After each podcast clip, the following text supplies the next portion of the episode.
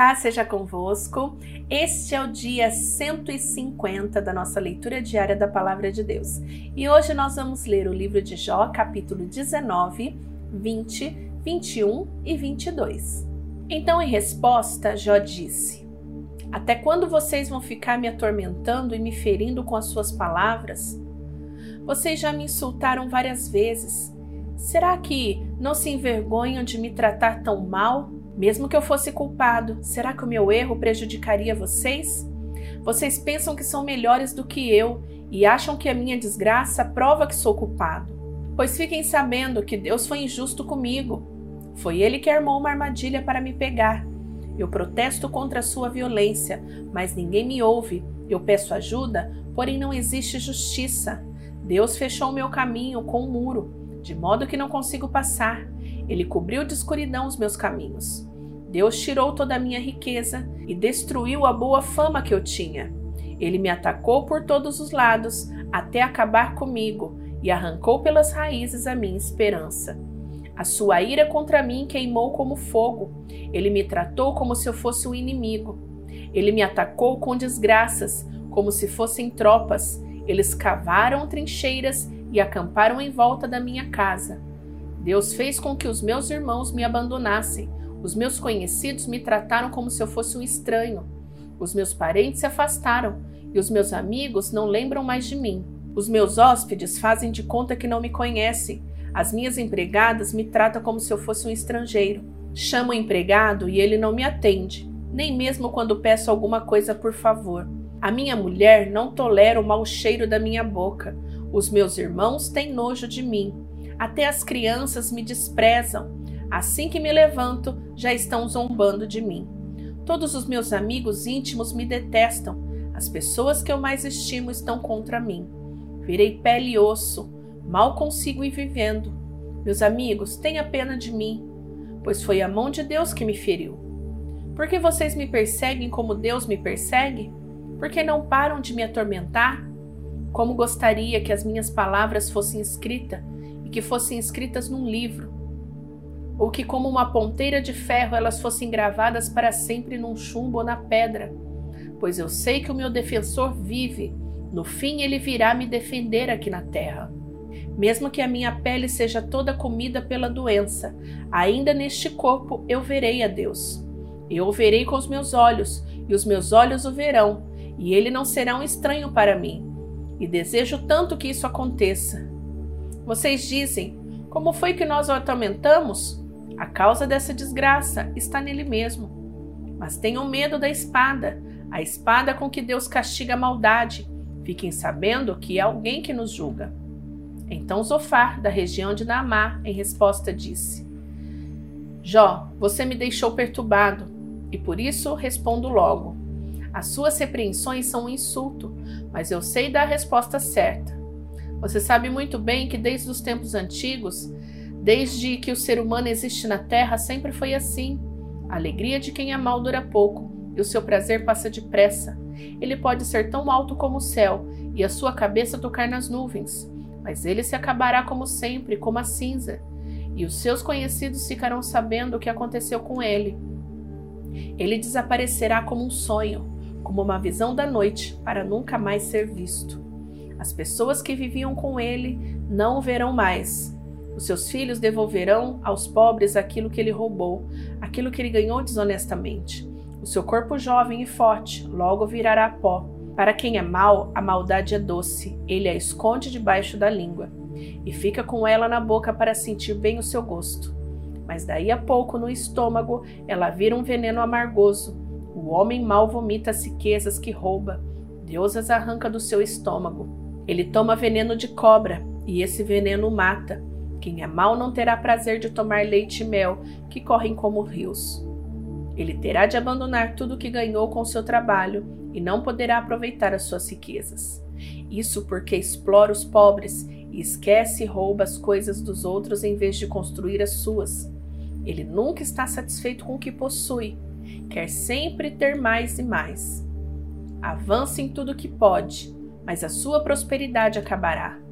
No ponto mais alto do seu sucesso, a miséria o atacará, todo o peso da desgraça cairá sobre ele. Ele quem enche a barriga, Deus descarregará sobre ele a sua ira, Deus fará chover sobre ele o seu furor. Mesmo que ele escape de uma arma de ferro, uma flecha com uma ponta de bronze o atravessará. Tirarão a flecha das suas costas, e ela sairá brilhando como um sangue, e o medo tomará conta dele. Tudo que ele juntou será destruído. Um fogo não aceso por mãos humanas acabará com ele e com toda a sua família. O céu mostrará os pecados dos maus, e a terra se levantará para acusá-los. No dia em que a ira de Deus se derramar sobre eles, todas as suas riquezas serão destruídas. É isso que Deus faz com os perversos. É essa recompensa que ele guarda para os maus. Então, em resposta, Jó disse: O melhor consolo que vocês me podem dar é escutar com atenção as minhas palavras. Tenham paciência enquanto falo. Depois que eu terminar, vocês podem zombar de mim. Não é de nenhum ser humano que eu me queixo, e é por isso que eu estou tão impaciente. Se vocês olharem para mim, porão a mão na boca assustados. Quando penso no que aconteceu, fico perturbado e o meu corpo todo treme. Por que será que os maus continuam vivos? Por que chegam ricos à velhice? Eles têm filhos e netos e vivem para vê-los, bem crescidos ao seu redor. Nada ameaça a segurança dos seus lares e Deus não os castiga. O seu gado se reproduz sem problemas, dando cria sem nunca abortar. Seus filhos correm como carneirinhos e pulam de alegria. Eles cantam e se divertem ao som de pandeiros, liras e flautas. Os maus têm sempre do bom e do melhor e morrem em paz, sem sofrimento. No entanto, a Deus eles dizem: Deixa-nos em paz, não queremos saber das tuas leis.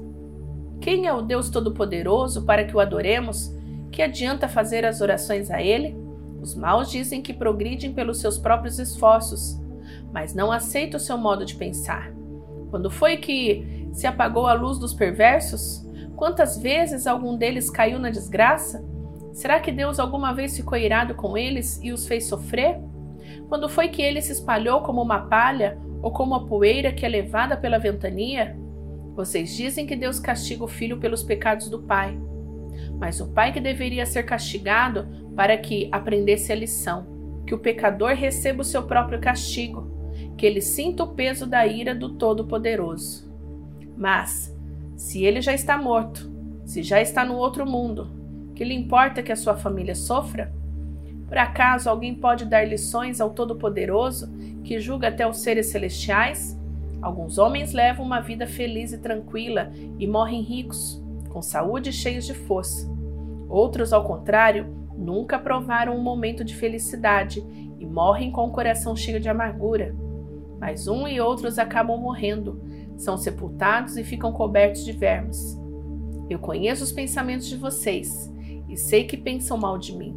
Vocês perguntam: aonde está agora a casa daquele grande homem que vivia uma vida de pecado? Será que vocês não têm conversado com pessoas que viajam? Vocês não têm ouvido as suas histórias? Essas pessoas dizem que quando Deus fica irado e castiga, o homem mau sempre escapa Ninguém o acusa das maldades que comete, ninguém o faz pagar pelos seus atos. Ele é levado para o cemitério e posto numa sepultura bem guardada. Milhares de pessoas acompanham o corpo e até a terra que o cobre é leve. Meus amigos, as suas consolações são vazias. Tudo o que vocês dizem é mentira.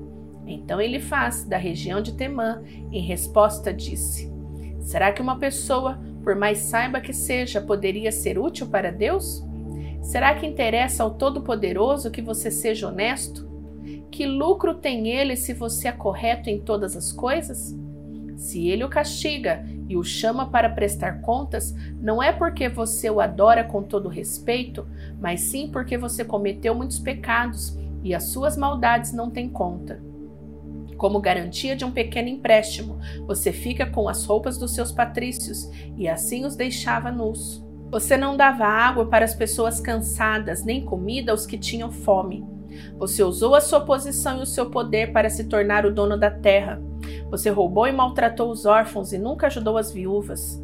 Por isso, agora você está cercado de perigos e de repente o medo toma conta de você. A escuridão é tanta que você não enxerga nada e uma enchente o arrasta. Deus está nas alturas dos céus, ele olha para baixo e vê as estrelas, embora elas estejam lá no alto. Mas você pergunta: será que Deus sabe alguma coisa? As nuvens escuras ficam no meio, como é que ele pode nos julgar? Jó, você acha que as grossas nuvens não deixam que Deus nos veja? Quando ele está passeando pelo céu? Será que você quer andar nos caminhos que os maus têm seguido desde os tempos antigos? Eles morreram de repente, como se fossem levados por uma enchente. A Deus eles diziam: Deixa-nos em paz, e comentavam: O que pode o Todo-Poderoso fazer em nosso favor? Foi Deus que encheu de coisas boas a casa dos maus, porém eu não quero pensar como eles. As pessoas honestas ficam alegres e as corretas riem, ao verem que as riquezas dos maus são destruídos e que as sobras são devoradas pelo fogo. Jó, faça as pazes com Deus, deixe de tratá-lo como inimigo, e assim ele dará a você tudo o que é de bom. Deixe que Deus o ensine e guarde as palavras dele no seu coração.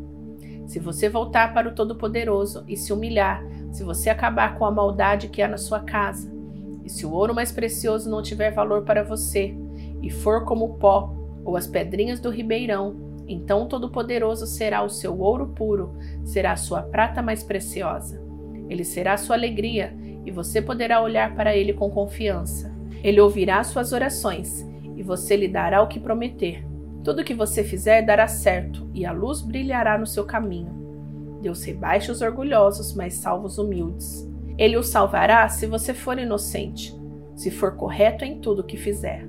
Terminamos a leitura de hoje, mas amanhã estaremos de volta. Não esqueça de deixar o seu gostei, aperta o botãozinho aí do gostei e compartilhe este vídeo na tua rede social. Até amanhã, beijo, fica com Deus, tchau, tchau!